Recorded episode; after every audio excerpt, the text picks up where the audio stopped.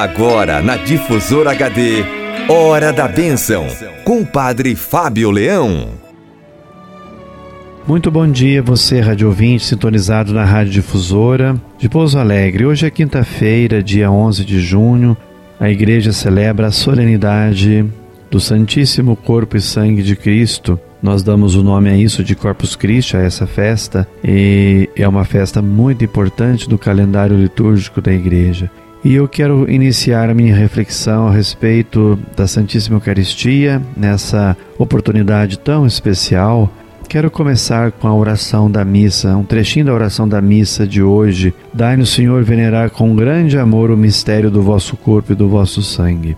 Ontem eu falava a respeito da Eucaristia como um mistério de esperança. A Eucaristia é um mistério de fé, de esperança e também um mistério de amor. Em todos os dias do ano, a Igreja celebra a Eucaristia, oferece a Eucaristia a Deus em sacrifício de louvor, aos fiéis a distribui em alimento e nos tabernáculos, nos sacrários, conserva a Eucaristia, a fim de que Cristo, presente no sacramento, seja sempre o centro e o sustentáculo da vida de todos os fiéis. A solenidade deste dia não é tanto a lembrança da instituição deste sacramento, mas a celebração de um mistério sempre vivo e atual. As palavras, as perspectivas da liturgia de hoje eh, são, são estas, evidenciam essas ideias importantes. A primeira leitura foi tirada do livro do Deuteronômio e recorda um fato ocorrido há milênios, mas que em seu significado espiritual continua ainda hoje. O maná descido do céu, a água viva brotada da rocha para saciar a fome e a sede de Israel, errante no deserto, é um tema sobre o qual insistia Moisés para manter viva a fé e o reconhecimento do povo. Com maior razão, põe a Igreja todo o cuidado para que o novo povo de Deus não negligencie o dom imensamente maior, o dom da Eucaristia, infinitamente superior ao dom do maná e coloca a Eucaristia ao alcance diário e da qual é o maná apenas uma fraca imagem.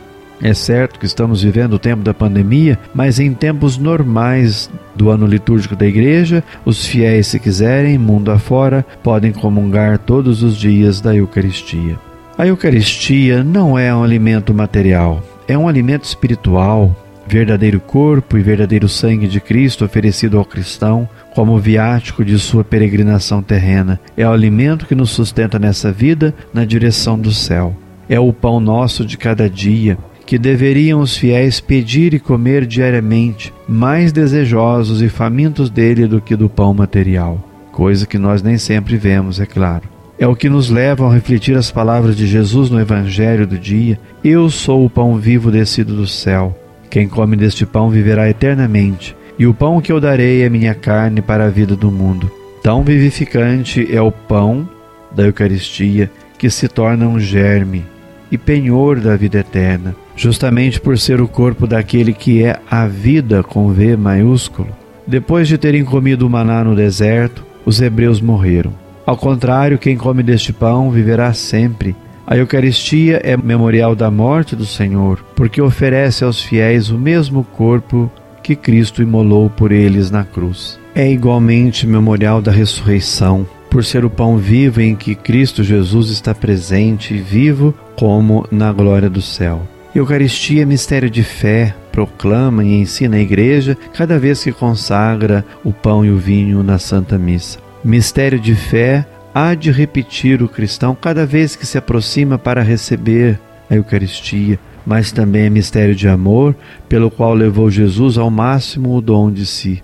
Depois de ter dado a vida pelos homens, dá-se todo em alimento, não uma só vez, e sim continuamente, cada dia até sua volta. Devemos adorar, agradecer e amar. Devemos aproximar-nos e comer. Quem come minha carne e bebe o meu sangue permanece em mim e eu nele. Quem de mim se alimenta viverá por mim.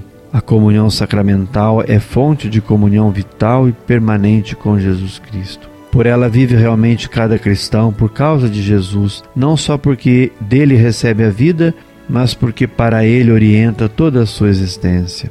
Também a segunda leitura de hoje, tirada da primeira carta de São Paulo aos Coríntios, abre uma outra perspectiva. A Eucaristia é fonte de comunhão também entre os irmãos. Porque há um só pão, somos um só corpo, embora muitos participamos todos deste único pão. Assim como o pão eucarístico é um só corpo de Cristo, assim os que dele participam formam por sua vez um só corpo, a Igreja, corpo místico de Cristo. Em outro lugar, recordou São Paulo todos os motivos que empenham os fiéis à unidade: um só Espírito, uma só esperança, um só Senhor, uma só fé, um só batismo, um só Deus e Pai de todos. E aqui afirma que o alimento desta unidade é o único pão eucarístico. Justamente por participarmos de um só pão, formamos todos nós um só corpo de Cristo, um só sangue e membros uns dos outros, feitos um corpo de Cristo. Já gostava de dizer isso São João Damasceno.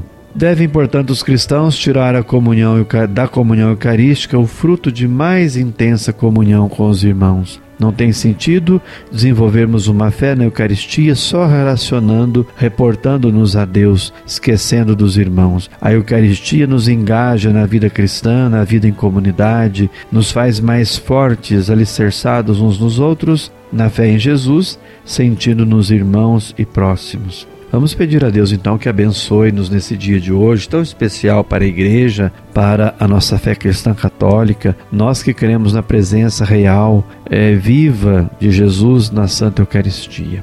Quero rezar para você que está aí sintonizado conosco, com seu radinho ligado, você que está em sua casa, preparando-se para mais à tarde assistir pela TV a Santa Missa de Corpus Christi ou acompanhar também pelo rádio, pela internet as celebrações do dia de hoje em suas paróquias, em suas comunidades, acompanhando na tranquilidade, no sossego de sua casa, no conforto de seu lar, acompanhando aí a Santa Missa, pois nós estamos em tempo de isolamento social e ainda não estamos tendo as missas celebradas nas igrejas. Rezemos pelos padres, pelos ministros da Santa Comunhão, também pelos acólitos, por todos os que servem o altar.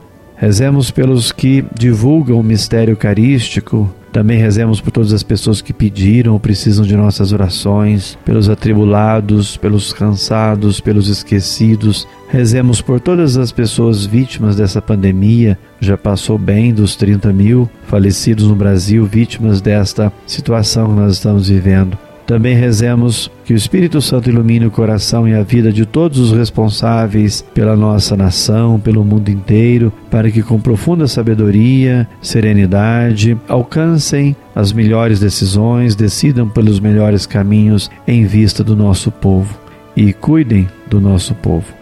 Também rezemos por todas as pessoas que estão fazendo um caminho de fé e aproveitando esse tempo da pandemia para realizar profundas reflexões para benefício próprio, também em benefício da própria família, pensando sempre mais profundamente o que é preciso de fato conservar de essencial na vida. Então rezemos pedindo a Deus a graça da sabedoria. Também rezemos agradecendo a Deus hoje pelo dom da Eucaristia em nossa comunidade, Igreja Católica.